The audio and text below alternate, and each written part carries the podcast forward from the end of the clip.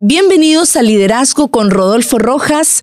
En este podcast estaremos tratando un temazo que es el liderazgo y la política. Y tenemos acá juntamente con nosotros a Rodolfo y a Leila Rojas. Bienvenidos. Muchas gracias. Muchas gracias, Leslie. ¿Cómo están en este día? ¿Todo bien? Muy bien, gracias a Dios. Muy bien también. Súper. Recordamos a toda la comunidad que nos sigue por redes sociales que apenas lleguemos a los 10.000 suscriptores al canal de Rodolfo Rojas Podcast, eh, estaremos regalando tres libros, que es la trilogía del liderazgo. Tenemos El despertar de los valientes, Levántate y resplandece y Generación de Conquista. Escogeremos tres personas que estén comentando todos los podcasts y hayan compartido todos los podcasts con sus amigos y familiares y tiene la oportunidad de poder ganarse esta gran trilogía. Así que vamos directamente a este tema. Yo creo que muchos estarán preguntándose, oiga, ¿por qué será tan importante hablar de la política si política entre los cristianos no se habla? Mm. Bueno, pienso que hay tres tabúes mm. muy marcados especialmente en la iglesia y entre cristianos hay tres cosas de las que hablamos muy, pero muy poco. Uno de los tabúes es el sexo, es algo que la iglesia y los cristianos omiten mucho. El otro tabú muy fuerte dentro de la iglesia y especialmente entre círculos cristianos es el tema del dinero. Mm. Dinero tampoco es algo que hablamos con mucha comodidad. Eh, por eso tú vas a ver muchos cristianos luchando con finanzas. Quizás tocamos muy por la superficie, ofrenda diezmo, nada más, aún eso puede ser ya eh, un punto de discusión y polémica. Pero después hay otro tabú que es muy grande y que la iglesia prefiere quedarse en silencio cada vez que aparece todo lo que respecta con política. Y el problema del silencio es que si no hablamos algo, donde no hay conocimiento hay ignorancia. Y la ignorancia no es otra cosa que una herramienta del enemigo para finalmente, en vez de que algo ayude al avance, termina destruyendo. De hecho, dice la Biblia que mi pueblo pereció por la falta de conocimiento. Ahora yo entiendo que es un conocimiento de Dios cuando habla Oseas 4:6 pero también creo que como iglesia debemos manejar un conocimiento de muchas cosas que hoy vemos que de, de alguna o de otra forma están tratando de penetrar la iglesia, la cultura, la familia, y si nosotros decidimos callar y decidimos hacer lo que en dibujos animados realmente el avestruz no hace esto, pero si decimos, decidimos hacer lo que hace el avestruz en dibujos animados, que es meter la cabeza debajo de la tierra, pensando que todo esto va a pasar, que no importa, nada malo va a ocurrir, y, con la excusa, Dios tiene el control, Dios tiene el control, Dios sabe lo que está haciendo, Dios sabe lo que está haciendo. Eso puede ser muy peligroso porque Dios nos puso a nosotros como iglesia para también hacer cosas, para alzar nuestra voz, para poder discernir los espíritus, para poder diferenciar entre lo bueno y lo malo, pero más que eso, entre lo verdadero y lo falso. Entonces, política, aunque no es el tema que los cristianos les gusta oír, yo creo que nos necesitamos educar en este tiempo para que podamos dar respuestas claras a esta generación, a los líderes, para que podamos decirle a la gente, piensa, no, no tanto por quién tienes que votar, sino que aprende a discernir, aprende a pensar, aprende a ver bajo la luz de la palabra los ataques sociales, las artimañas políticas que se están jugando delante de nosotros y cómo tratar con ellas también.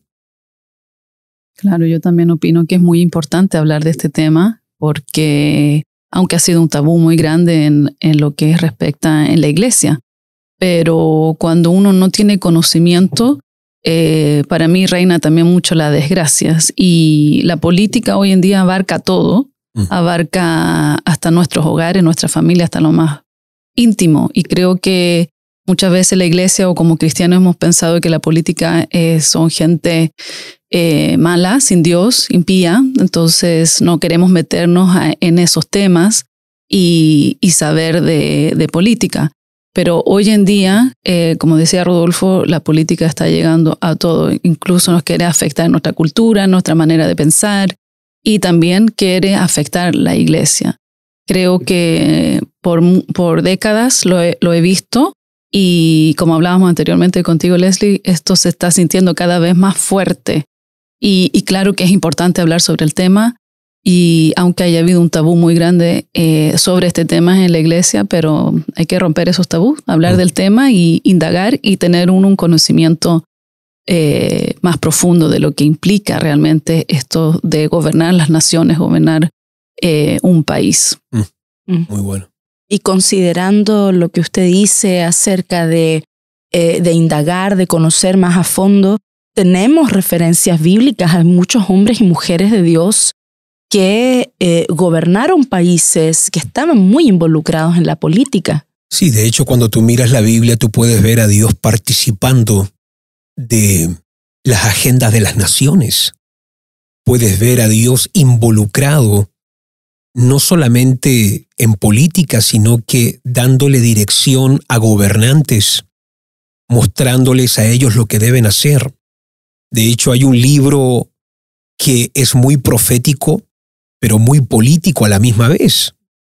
Tienes, por ejemplo, Primera y Segunda de Reyes, que es profetas y Dios tratando con los gobernantes de una nación, especialmente Israel, para poder llevar al pueblo de Dios por el camino correcto. También tenemos un libro que es muy profético y muy político, que es el libro de Daniel. Eh, Dios le da una noche un sueño a Nabucodonosor que él no pudo interpretar, de hecho hasta se le olvidó el sueño. No nos vamos a meter ahora en detalles ahí, pero él vio una imagen. Él vio una imagen. Eh, recuerdo que la imagen de Nabucodonosor, o el sueño que él tiene, perdón, es que él sueña con esta imagen que, cuya cabeza era de oro, el pecho era de plata, el vientre era de bronce, las piernas eh, eran de hierro y los pies eran una mezcla de hierro y una mezcla de barro. Y aquí a través de esta imagen, eh, Dios le revela a Nabucodonosor cómo se van a ver los próximos gobiernos. Obviamente él no sabía hasta que llegó Daniel con la interpretación del sueño. La cabeza de oro era el imperio babilónico. El pecho de plata era el gobierno medo-persa. El vientre de bronce era el imperio griego. Las piernas de hierro iba a ser uno de los imperios más brutales y fuertes de la época o eh, que hubo en la historia, perdón, que fue el imperio romano. Pero también nos habla del último gobierno que va a haber en la tierra, que son los pies, que es una mezcla de barro con hierro y que nos habla de que en los últimos tiempos va a haber una apariencia de unidad. Sabemos que al final de los días se va a trabajar mucho eh, esto de la globalización, pero también de eh, tener un gobierno global, pero sabemos por la palabra de Dios que nunca va a haber unidad, porque siempre va a ser barro y hierro junto, porque es imposible tener unidad sin Dios. Es imposible. Pueden haber acuerdos sin Dios, pero nunca unidad. Y podemos ver a través de toda la Biblia cómo Dios de alguna forma involucró a hombres y a mujeres a estar cerca a gobernantes, políticos, reyes. Tú tienes a José, que llegó a ser el brazo o la mano derecha de Faraón, uno de los hombres más importantes y más prominentes de Egipto. Después de Faraón venía José y cómo por medio de la sabiduría que Dios le dio a José pudo traer respuestas nacionales y cómo pudo revertir una recesión en, una, en un tiempo donde iba a haber tremenda escasez, lo revirtió en abundancia y finalmente a través de la sabiduría divina pudo haber prosperidad. Tú puedes encontrar como por ejemplo esta joven llamada Esther, hermosa que llega al palacio, que piensa que solamente es una princesa que está ahí por su hermosura, eh, al escuchar a su tío Mardoqueo entiende que Dios la puso ahí para un tiempo en el que ella iba a tener que ser una esperanza de liberación para su pueblo, porque se iba a levantar toda una agenda política a manita de exterminar. Imagínate, se iba a soltar toda una agenda diabólica contra el pueblo de Dios y gracias a que hubo una mujer eh, que se atrevió a ir delante del rey en ayuno, en oración, todo se revirtió a favor del pueblo de Dios. Y lo que iba a ser una muerte certera se terminó convirtiendo finalmente en una gran victoria. Entonces hay muchos ejemplos, a lo mejor mm, eh, no, no, tenemos ejemplos de gente que fueron gobernantes, aunque sí tenemos muchos reyes. El rey David fue un adorador, fue un profeta, pero también fue un rey gobernante. Eh, aunque no vemos gente así directamente involucrada en política, sí hay muchos ejemplos donde personas estuvieron al lado aconsejando, dando dirección, mostrando lo que habían que hacer y a través de estos hombres y mujeres de Dios vino mucha luz a los gobernantes. Uno nunca puede pensar que un gobernante por estar en una posición de gobierno nacional maneja más luz que un hijo de Dios. Te voy a decir, hay hijos de Dios con más revelación y con más luz que los mismos gobernantes que están dirigiendo a las naciones.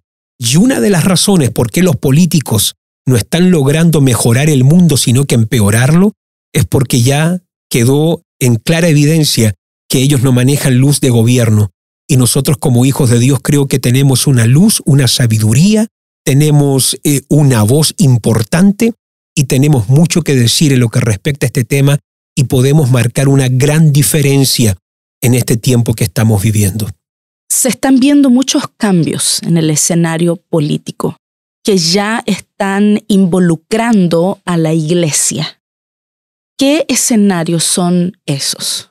Por ejemplo, creo que lo que decía Leila hace un momento, eh, y a lo mejor puedes ahondar un poco más ahí, eh, por lo menos cuando eh, yo miro el espectro político, la política antes era algo que solamente se metía con tu economía, pero ya lo podemos ver que se está metiendo con nuestros hijos, se está metiendo no solamente con nuestras finanzas, sino que se está metiendo en el lenguaje, la familia. No, sé si ahí hay algo que tú pudieras ahondar más de acuerdo a esta ingeniería social y todo lo que está pasando. Claro, y creo que es ser muy ingenuo pensar de que que la política hoy solamente abarca una área, lo, financiero, ciertas leyes nacionales de seguridad o cosas así amplias de una nación, sino que hoy en día se ha visto que ya se está metiendo en nuestros hogares, en nuestra privacidad, muy, muy, muy de cerca. Y, cuando hay ignorancia sobre el tema, entonces uno no sabe eh, cuando nos llega el momento de elecciones, de escoger un dirigente o de tenemos la opción de poder votar, de ejercer nuestro voto, eh, si somos cristianos y no conocemos el tema, no conocemos la ideología, no conocemos lo que quieren implementar, nuestro voto, nuestra ignorancia, si votamos o no votamos, también va a afectar. Entonces, un cristiano no se puede esconder solamente y decir, no, yo no voto porque yo no estoy al tanto del tema. Tampoco está bien, ante mi opinión, sino que si uno tiene una posibilidad de afectar, eh, uno debe ejercer su voto y, quizás muchos cristianos se, se retraen pensando de que, bueno, no hay ningún partido que concuerda con mis creencias o con, mi, con mis valores, porque algunas cosas son buenas y otras cosas menos buenas. Eh, entonces no quiero votar. Creo que no está bien, sino que eh, en sueco hay un, un dicho que dice mm, escoger entre peste o cólera. Y muchos cristianos a veces así nos encontramos en un momento de elección porque no hay un partido quizás que nos represente, un candidato que nos represente 100%, pero sí debemos ver cuál es más a favor de nuestros valores y de lo que nosotros creemos. Creo yo que deberíamos entonces indagar sobre esos partidos políticos o, o esos representantes políticos y escoger el que más representa nuestros valores y lo que nosotros creemos.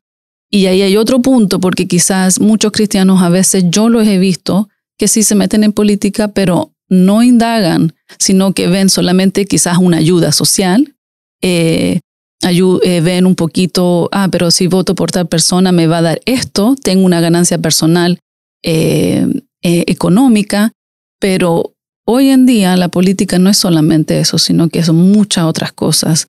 en nuestros hogares se están metiendo cómo debemos dirigir los hogares, eh, que debemos enseñar a nuestros hijos y, y eso es bien fuerte. Y creo que un cristiano debería saber y también eh, votar por un partido o un representante que no, no solamente me ayude mi, mi bolsillo o me beneficie mi, mis finanzas, sino que también ver todos los valores que ese partido representante eh, representa. Y yo creo que ahí también entra el silencio de la iglesia, porque por la iglesia tratar de mirar la política como algo malo, se queda callada y este vacío que ha generado la iglesia por no querer comprometerse o involucrarse en política, ha permitido que entonces las agendas contrarias en ese vacío puedan avanzar mucho más. Yo creo que si la iglesia en estos últimos 20 años hubiera tenido una claridad, hubiera sabido cómo tiene que pensar, cómo tiene que abordar este tema, no hubiéramos generado este vacío. Y muchas agendas que hoy ya no solamente están dictando el impuesto que debemos pagar, sino que se está metiendo en nuestro lenguaje, cómo vamos a tener que hablar en el futuro. Se está metiendo con nuestros hijos. Ya ahora nuestros hijos no van a la escuela para informarse, van para ser indoctrinados. Eh, se, están se están metiendo con la familia. Entonces, eso es lo que hace un vacío y por eso tenemos que tener mucho cuidado con esto. Eso me lleva a pensar en la responsabilidad que tenemos como creyentes, o sea que la política no debe ser algo solamente que debemos informarnos, sino que también tomar responsabilidad, como decía usted. Y tocando el tema del socialismo, ¿qué amenazas o peligros ven ustedes entrando el socialismo y metiéndose de una u otra forma en la iglesia? Cuando hablamos de estas cosas, yo sé primeramente que esto va a despertar y quizás va a generar polémicas. Política es algo que despierta muchas emociones, ya que uno muchas veces eh, son creencias muy fuertes. Me parece que lo dije en algún podcast pasado, que el morir a una creencia en psicología equivale a la muerte de un ser cercano. Cuando tú tienes que cambiar una creencia, es tan fuerte el dolor de tener que cambiar que equivale a matar a alguien. Entonces por eso duele mucho cuando hablamos estos temas. Pero quiero dejar a toda la audiencia con una claridad y con un sentimiento de que no digo nada para ofender, sino que esta ha sido mi perspectiva. Eh, por los últimos años, yo llegué a Suecia a los seis años de edad he crecido en un país socialista y he visto cómo el socialismo ha sido un benefactor social, pero es un claro enemigo de lo que tiene que ver la Iglesia, Dios y la Biblia. Eh, yo, como les digo, he crecido en un país socialista y una de las cosas que me he dado cuenta que cuando un país tiene esta inclinación política como lo tienen muchos de los países de Escandinavia, una de las cosas que se genera es un ateísmo, un humanismo y una persecución, quizás no física, pero muy mediática, de atacar todo lo que tiene que ver con pastor, con iglesia. Yo si en Suecia digo en un banco yo soy pastor, me miran como que si yo fuera un alien, un extraterrestre o como que fuera el líder de una secta. Eh, hay mucho ataque contra todo lo que tiene que ver fe, Dios, porque el socialismo carga un espíritu. Y es que no, tiene, no quiere tener ninguna competencia. En el socialismo el Estado es Dios y es la única voz gobernante. Entonces, como en el socialismo el Estado es Dios, para el socialismo que haya otra voz que dirija la vida de una persona, de una familia, eso se va a atacar muy, pero muy fuertemente. Y lo hemos visto muy claramente. Por eso también vas a ver que dentro de las agendas izquierdas, socialistas hoy, hay también un ataque contra la familia. Hoy se habla mucho el término de la desconstrucción de la familia, que es lo mismo que la destrucción del hogar, del núcleo familiar de uno de los diseños más importantes establecidos por Dios en la Biblia. Por eso existen tres instituciones divinas, la familia, la iglesia y las naciones. Y si hay algo que se está atacando hoy en muchos de los países socialistas, es exactamente el núcleo familiar. Y ahora yo quiero hablar especialmente de Escandinavia.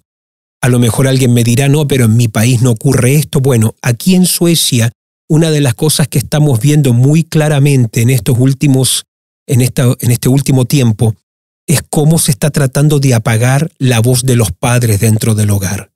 Porque la familia también es una voz importante. Antes lo que un papá decía tenía valor. Antes lo que un abuelo decía tenía un peso. Cuando tú logras eh, restarle importancia a la familia, no solamente le estás restando valor a un grupo de personas, sino a una voz importante. Porque cuando tú apagas la voz de la iglesia, cuando tú apagas la voz de la familia, de un padre, entonces es ahí donde el Estado puede dirigir puede controlar con mucha libertad y puede sobreponerse a todo lo que la gente dice. Y en los países socialistas es impactante el descanso, la confianza y la seguridad que sienten en el Estado. Por eso aquí en Suecia, por si la gente no lo sabe, aquí en Suecia el Estado se le llama el papá Estado.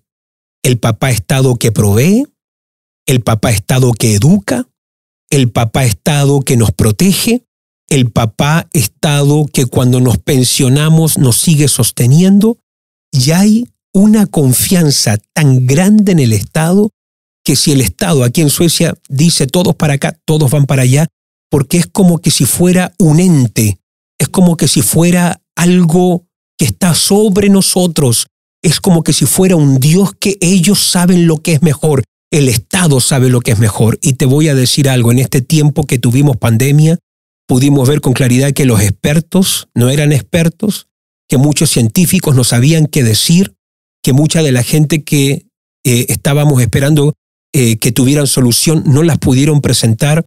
Entonces hay que tener mucho cuidado porque en países socialistas se nos enseña que el Estado sabe mejor que todos nosotros y eso es una mentira que tiene que ser dicha. Nunca un Estado va a poder dictar ni va a tener más conocimiento de cosas que Dios ya dice en su palabra. Yo no tengo por qué discutir ni poner en duda algo que Dios dijo. No porque el Estado esté diciendo algo. El Estado puede decir que a lo mejor el aborto es legal, no porque el Estado dice que algo es legal, para Dios eso es justo. Hay muchas cosas que en la Biblia son injustas, pero son legales en nuestros sistemas. Entonces ahí hay que tener mucho cuidado. Perdonen que me alargue aquí un poco, pero necesito tocar este punto, porque en los países socialistas hay algo que está muy de moda, que es muy fuerte, muy típico, y es que el socialismo te ofrece algo, pero te va a pedir algo. Y el socialismo te dice, yo te voy a proveer de algo que tú necesitas. No solamente lo quieres, tú lo necesitas grandemente, y es la seguridad. El socialismo es experto en la oferta de seguridad, pero te dice, no te la puedo dar a menos que tú me rindas algo. ¿Y qué es lo que tengo que rendir? Para darte seguridad, tú nos tienes que rendir tu libertad. Porque socialismo es, es como algo que va a entrar a tomar control de todas las cosas, porque el socialismo busca el control el Estado busca el control. ¿Dónde estás? ¿Qué consumes? Ahora estamos viviendo en este instante una dictadura financiera en Suecia donde podemos tener dinero, tenemos dinero en efectivo y no lo aceptan en los negocios. Yo en estos días quería comprar un café, 20 coronas, tenía el dinero, no, solo tarjeta. Uno tiene que saber que estamos frente a ciertas dictaduras financieras, pero este es dinero legal, no importa, no se acepta dinero en efectivo.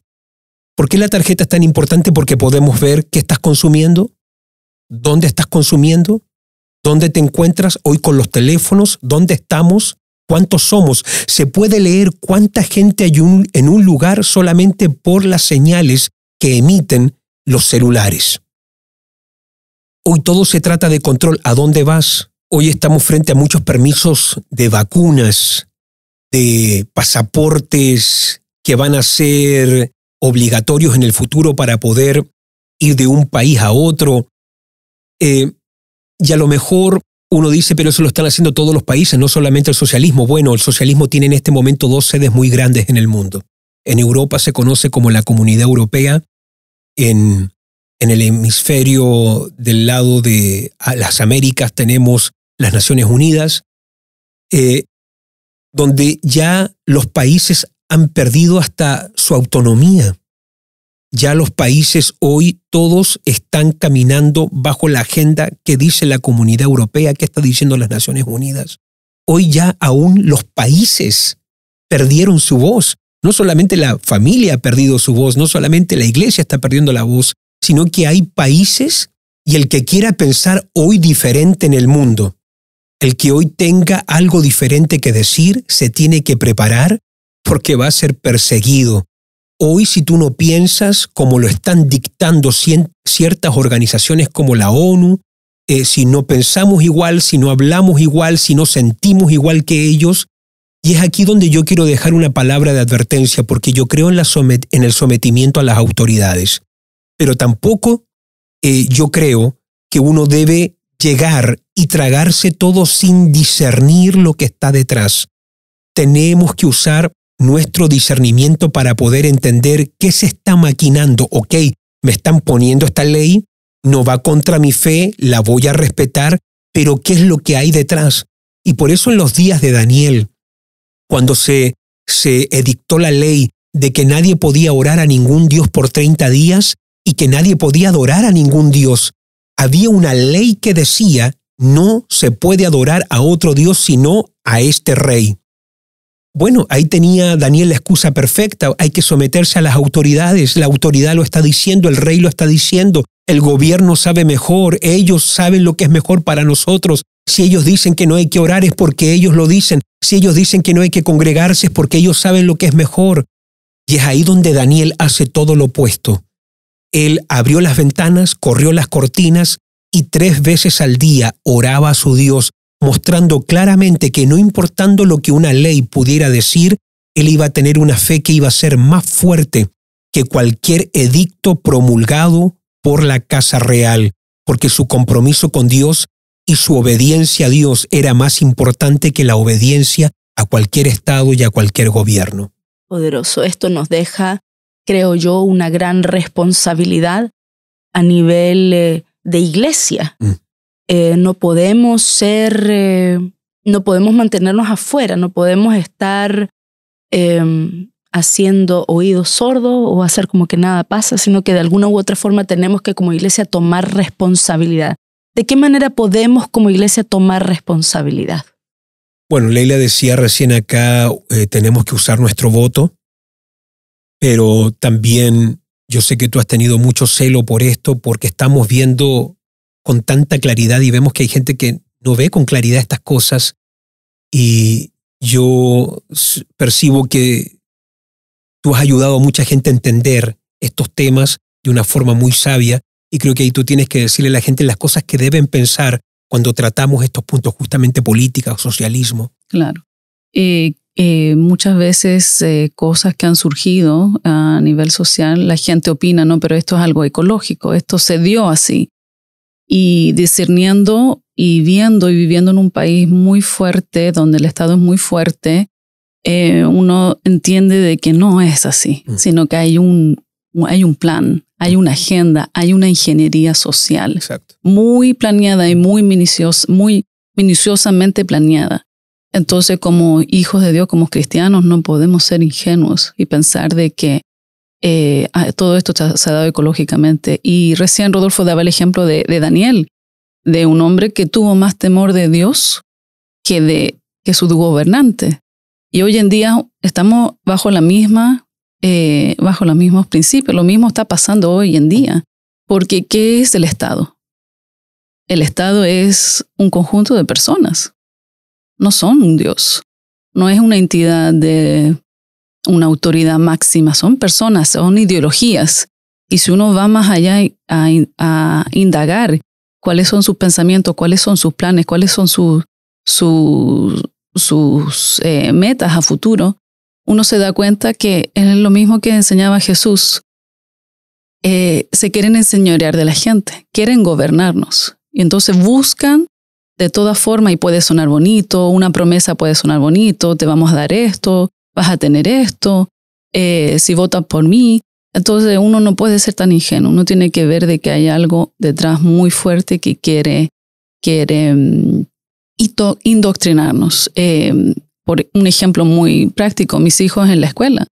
Eh, vivo en un país, vivimos en un país donde, donde tenemos libre expresión. Cualquier persona puede opinar y querer lo que quiera. Así no hay persecución abiertamente. No, no te vas a la cárcel por opinar algo, como en algunos países muy, muy cerrados.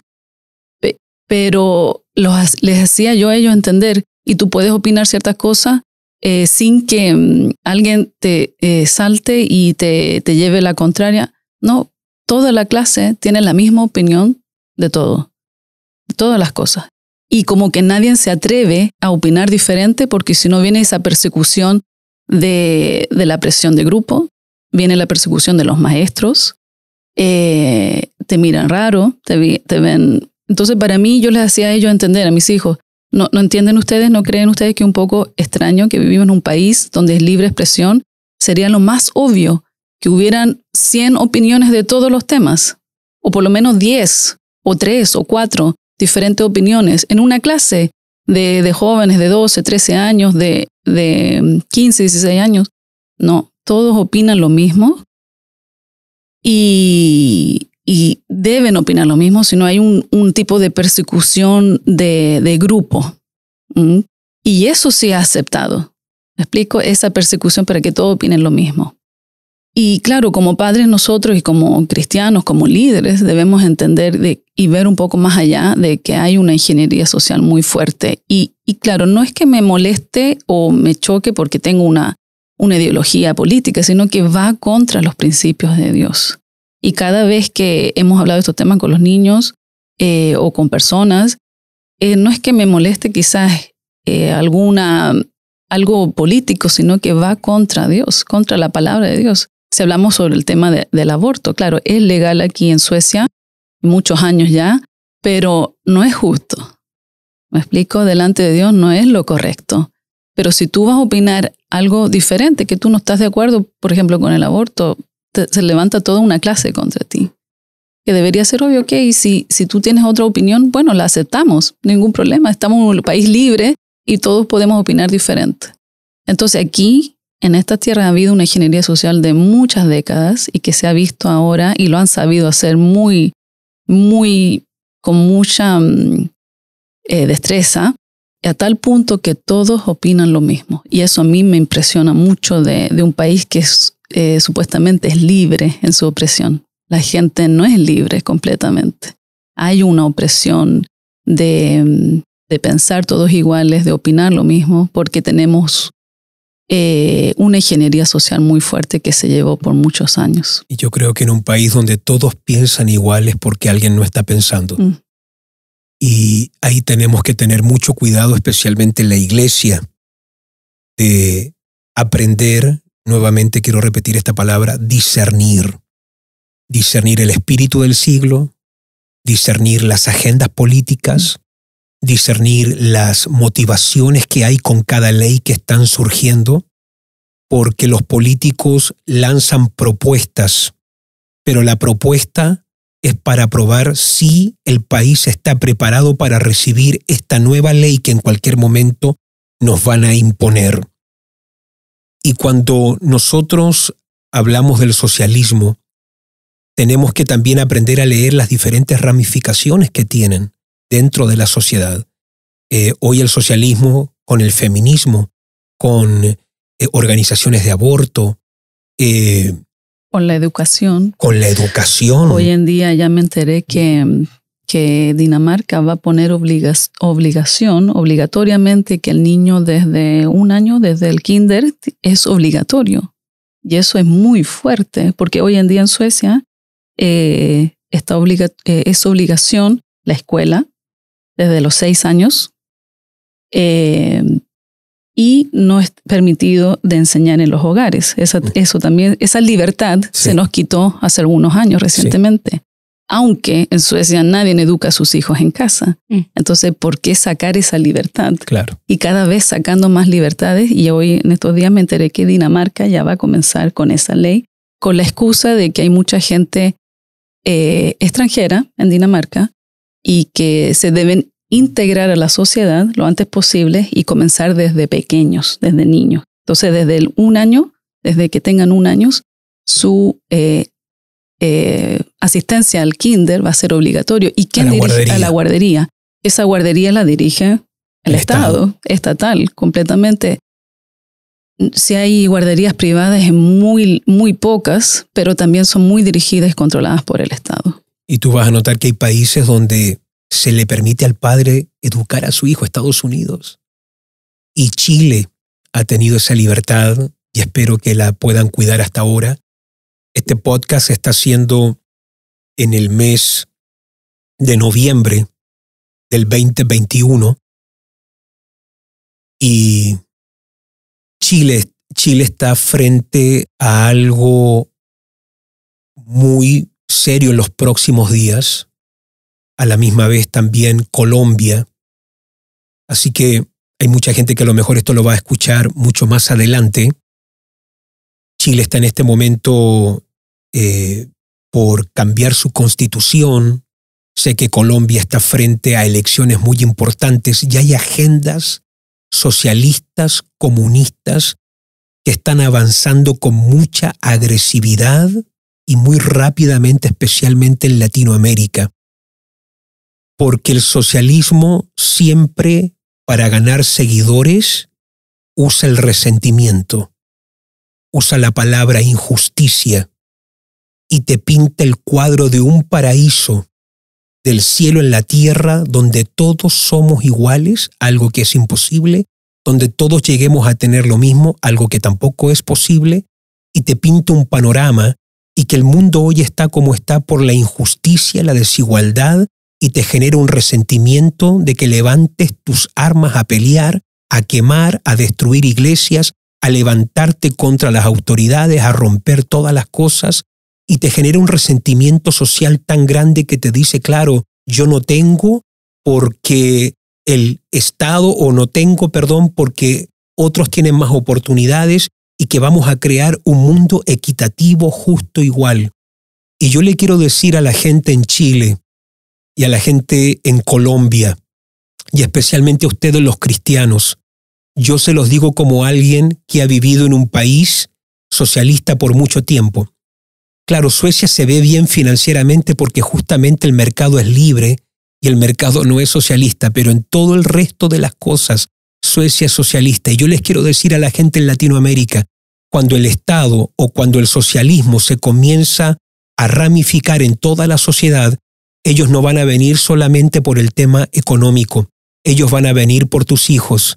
El Estado y el socialismo va a venir por tu matrimonio, ellos van a venir por tus generaciones, ellos van a venir por tu fe, ellos van a querer controlar la iglesia, ellos van a querer un día controlar a los pastores. Yo sé lo que es tener a alguien escribiendo todo lo que estoy diciendo para ver si digo algo equivocado que se pueda llevar a juicio hay que tener mucho cuidado porque el socialismo se ve como un buenismo. Oh, qué lindo, qué bueno.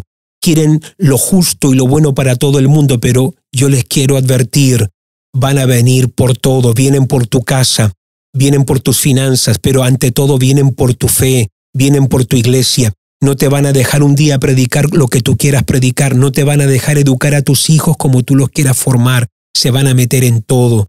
Se van a meter en todo lo que tú quieras hacer con tus hijos y te van a prohibir ciertas cosas como padre, porque el socialismo una vez que se mete va a querer controlar, igual que un pulpo, va a tener diferentes tentáculos que va a tratar de poseer, tomar todo lo que sea posible. Yo les quiero decir esto, yo les quiero recordar esto, hijos de Dios, cristianos, amigos, hermanos, el Estado no es nuestra fuente primordial. Nuestra fuente primaria es Dios. La palabra de Dios hay ciertas cosas que ya dice que no tenemos por qué consultarlas con el Estado. No estoy hablando de rebelarnos, pero sí tenemos que estar preparados para esto, que va a haber un momento, al igual como le pasó a Daniel, va a llegar un momento, como le pasó a Esther, donde se van a dictar ciertas leyes y se va a necesitar a alguien que tenga el compromiso de decir esto no está bien. Alguien va a tener que levantar su voz en un instante y decir esto va contra la palabra de Dios, esto va contra mi fe y tenemos que estar preparados.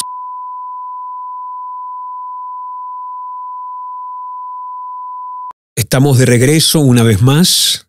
Como ustedes pudieron notar por YouTube, se fue la luz, tuvimos un apagón aquí en el Gran Estocolmo. De hecho, estos temas de política, por lo visto, generan mucho más que una conmoción emocional, sino que también en otras áreas también. Hemos tratado hoy un podcast con un tema que sabemos que es muy delicado, especialmente para cristianos. Como lo dije al comienzo, este es uno de los grandes tabúes que los cristianos prefieren no entrar, no involucrarse. Pero a veces la ignorancia termina cobrándonos caro y por eso es importante informarnos de ciertas cosas, especialmente lo que hemos tratado en este podcast que es la política. En el último segmento del podcast estaba aquí yo obviamente con Leslie, con Leila, ahora estoy solo aquí en el estudio porque estábamos esperando que regresara la luz. Estábamos hablando de cómo no solamente la política, sino que cómo el socialismo en este último tiempo ha ido tomando un papel cada vez más fuerte en lo que respecta no solamente lo social, sino que también en lo personal, cómo el socialismo de alguna forma se ha ido involucrando cada vez más en la vida íntima de cada ciudadano y los peligros que esas cosas conllevan. Yo sé que este tema es muy delicado. Yo sé que esto no es algo que nosotros nos abrimos fácilmente. Esto no es algo que nosotros como cristianos abrazamos fácilmente.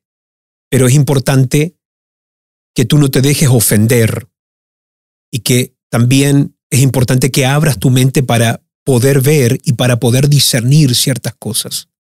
Creo que los cristianos hoy más que nunca necesitamos manejar un profundo discernimiento, no solamente entre lo que es bueno, lo que es malo, lo que me conviene, no me conviene, sino que también un discernimiento profundo para poder diferenciar entre aquello que es verdadero y aquello que es falso.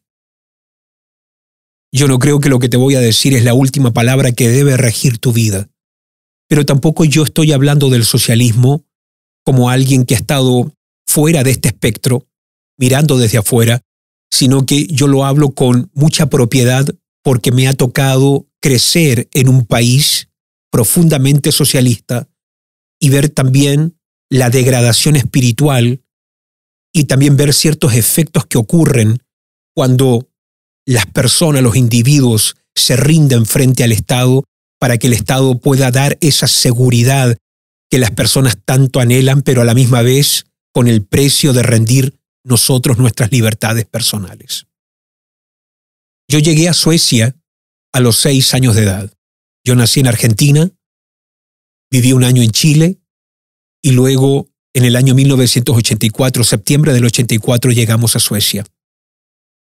Yo recuerdo que una de las primeras experiencias que yo tuve con el socialismo fue justamente en el colegio donde comencé a estudiar en segundo grado y me dieron una lección a mí ya desde muy pequeño sobre la igualdad, porque el socialismo, una de las cosas que busca es igualdad, parejo todo tiene que ser parejo para todos. Y en ese deseo de buscar igualdad, muchas veces no se dan cuenta que terminan siendo injustos, porque no todos tenemos las mismas necesidades y no todos manejamos o tenemos las mismas capacidades. Pero te cuento esta anécdota que me presentó de una forma muy especial el socialismo. Recuerdo que estábamos en el colegio, somos muy pequeños, Recuerdo que llegó la hora de almuerzo, nunca se me va a olvidar este incidente, porque por la forma en cómo me lo dijeron, porque fue algo muy brusco para mí en ese momento. Y estamos en el almuerzo, en cada mesa se sentaban X cantidades de alumnos, yo tengo seis años en ese momento, yo no sé el sueco. Eh, aquí en Suecia hay un plato muy típico que es papas cocidas con albóndigas pequeñas.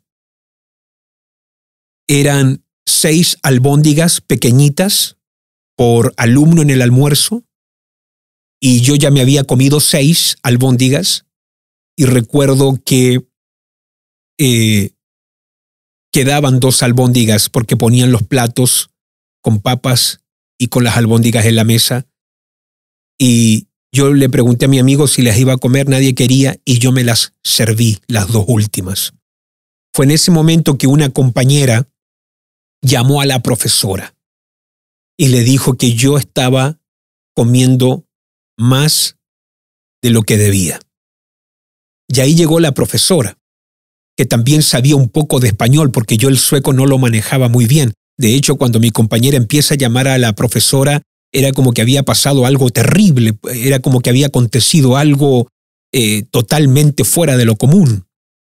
Así que yo no entendí cuando ella llamó a la profesora por qué la llamó de esa forma. Y le, le explica a la profesora, a mi compañera, lo que yo acabo de hacer. Y esta profesora, que hablaba un poco de español, me dijo, son solamente seis albóndigas por alumno. Entonces yo le trato de explicar que nadie quiere más. Y ella me dice, no, es seis para todos en la mesa. Nadie puede comer más de seis. Es seis para cada uno. Y en ese momento me introdujeron a mí a este entendimiento que obviamente lo viví quizás en un colegio, en una escuela, de una forma eh, quizás que llega a dar hasta risa, pero tú tienes que entender que el socialismo en su búsqueda de igualdad a veces termina siendo injusto porque no todos tienen el mismo apetito, no todos tienen la misma capacidad, no todos tienen los mismos sueños. Creo que hay mucha gente que está muy conforme, muy cómoda con una vida donde trabajan de 8 de la mañana a 5 de la tarde. Pero hay personas que tienen sueños más grandes. Hay personas que quieren ir más allá en la vida. Y cuando muchas veces en estas sociedades o en estas culturas, mentalidades socialistas, alguien sobresale, es impresionante ver cómo hay una persecución contra toda persona que rompe el status quo. Y por eso yo quiero hablarle especialmente en este podcast a todos ustedes en Latinoamérica. Por favor, háganle llegar esto a gente en Chile, en Colombia, en Ecuador, en países donde el socialismo está entrando con cada vez mucho más fuerza. Yo lo puedo hablar esto con gran propiedad, porque el socialismo no es algo que solamente, como lo solía ser en el pasado, abarca lo económico. Esto es más que una simple lucha de clases, sino que esto también está entrando a tomar dominio de todas las áreas donde nosotros deberíamos decidir. Por ejemplo, aquí en Suecia nosotros no tenemos derecho a educar a nuestros hijos. Yo sé que en Chile, por ejemplo, hay ciertos países, Estados Unidos, donde los padres pueden educar a sus hijos en casa. Yo tuviera esa posibilidad. Es un regalo de Dios poder educar a tus hijos en casa. Bueno, en países que son socialistas te quitan, te privan de ese derecho de tú formar y educar a tus hijos. ¿Por qué? Porque el socialismo sabe que la escuela es el lugar de donde tú puedes ir adoctrinando y formando a alguien para que sea un sirviente, obediente a las reglas del Estado. Por eso, si ustedes en Chile, Colombia, no sé en qué otros países, Ecuador, eh, Argentina, no sé cómo se verá, si tienen la posibilidad de educar a sus hijos, háganlo porque llega un día el socialismo ya no te deja hacer eso. Así que las agendas socialistas buscan no solamente educar, informar, sino que también indoctrinar. Acá, en un país socialista como Suecia, mis hijas cuando han ido a la escuela, mis hijos, hay un momento donde hay que ver las noticias del gobierno, porque el noticiero, lo que dice el gobierno, el informe del gobierno, lo que está aconteciendo de acuerdo a la óptica del gobierno, es muy importante que los niños vayan creciendo con ese hábito de oír el noticiero del gobierno, porque es una voz importante en el futuro, en la vida de todo ciudadano. Por eso yo te digo, y no soy dramático al decirlo, que cuando hablamos de socialismo no busca solamente una igualdad financiera, un día también va a querer apagar la voz de la familia para que la voz del Estado sea lo prominente y lo que gobierna la vida de cada individuo y de cada familia que es parte de una sociedad así. Así que el socialismo es algo que va por mucho más que lo económico. Es una voz que quiere ser la voz gobernante en la vida de cada individuo, de cada persona. Por eso quiero que los cristianos despierten ante esta realidad. Porque el socialismo también, para mí, no solamente es una ideología política, yo voy mucho más allá, creo que también es un espíritu, ya que nosotros, los cristianos, manejamos un conocimiento del mundo espiritual, que el enemigo obviamente usa para atacar todo lo que tiene que ver la fe y la Biblia. Por eso tú vas a ver que en todos los países socialistas y comunistas, si hay algo que se persigue, son a los cristianos. Se queman iglesias, se queman Biblias. Se trata de restar importancia a nuestras prácticas tan importantes, cristianas e espirituales. Y cuando uno mira Latinoamérica, uno piensa, no, pero aquí en Latinoamérica eso nunca va a pasar. Yo quiero decirle a todos ustedes que en el pasado Suecia fue un gran país misionero, apostólico. Este fue un país cristiano, profundamente cristiano. Aquí la fe se enseñaba en las escuelas. Este era un país que fue realmente cuna de misioneros.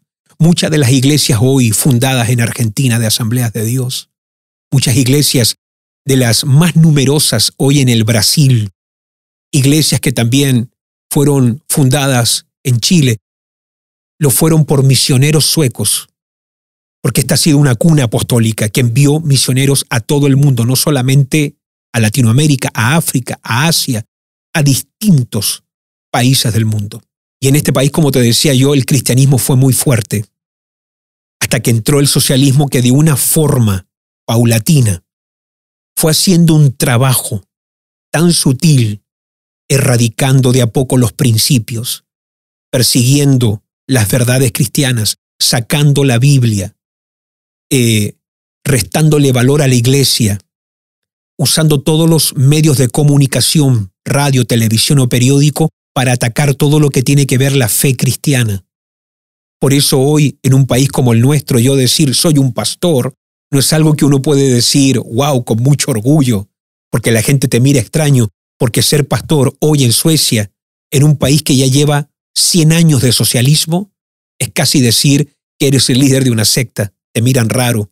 Cuando yo he dicho en un banco yo soy pastor de una iglesia, o cuando he estado en algún tipo de, de trámite y yo digo que soy pastor, las miradas, las reacciones de la gente, porque hoy el tema iglesia, Cristo, pastores, es algo que ni se conoce ya en este país, de tanto valor que le han restado. Pero no fue de un día para otro, fue un proceso que se fue trabajando de forma muy sutil. Porque si hay algo que el socialismo va a buscar es ser la voz dominante y por eso le va a tratar de, como lo he dicho en este podcast, restarle autoridad a la familia, restarle autoridad aún a los valores del matrimonio y restarle también esa autoridad y esa voz tan importante que es la iglesia.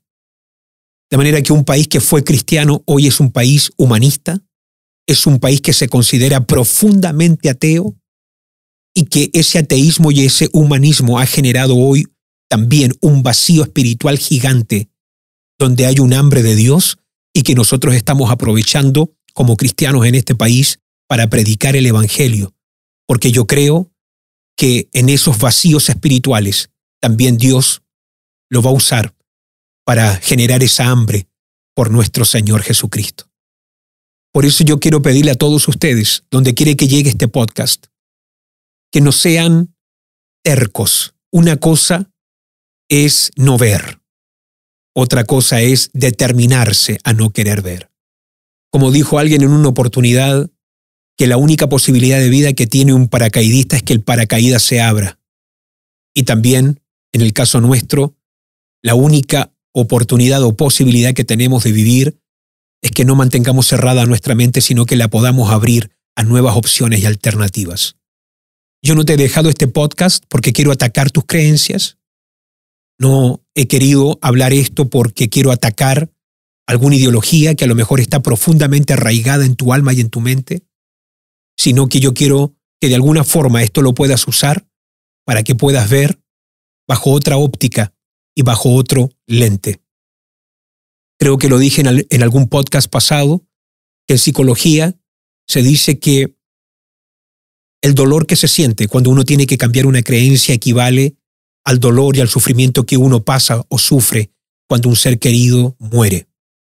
Y eso es lo que ocurre en nosotros cuando sentimos que una creencia nuestra, una ideología que está profundamente arraigada en nosotros, comienza a ser atacada. No te estoy atacando, sino que quiero que puedas abrir tus ojos. Y quiero que este podcast deje en ti una opción y una alternativa para comenzar a ver todo bajo otro lente.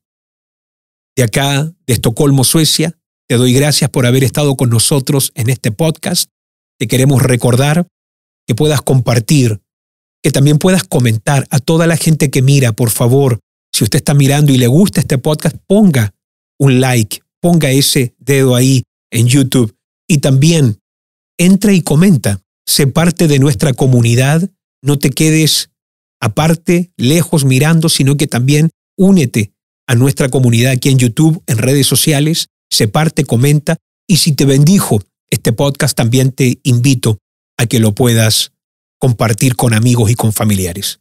Te quiero recordar que cuando lleguemos a los 10.000 suscriptores en nuestro canal, voy a estar regalando tres libros, la trilogía del discipulado, que es El despertar de los valientes, el libro eh, Levántate y resplandece, y el tercero que es Generación de Conquista. Son los tres libros, la trilogía del discipulado, que se lo vamos a dar a tres personas que hayan comentado y que hayan compartido todos nuestros podcasts. Esperamos que tú seas uno de ellos. Que Dios te bendiga. Muchas gracias por haber estado con nosotros.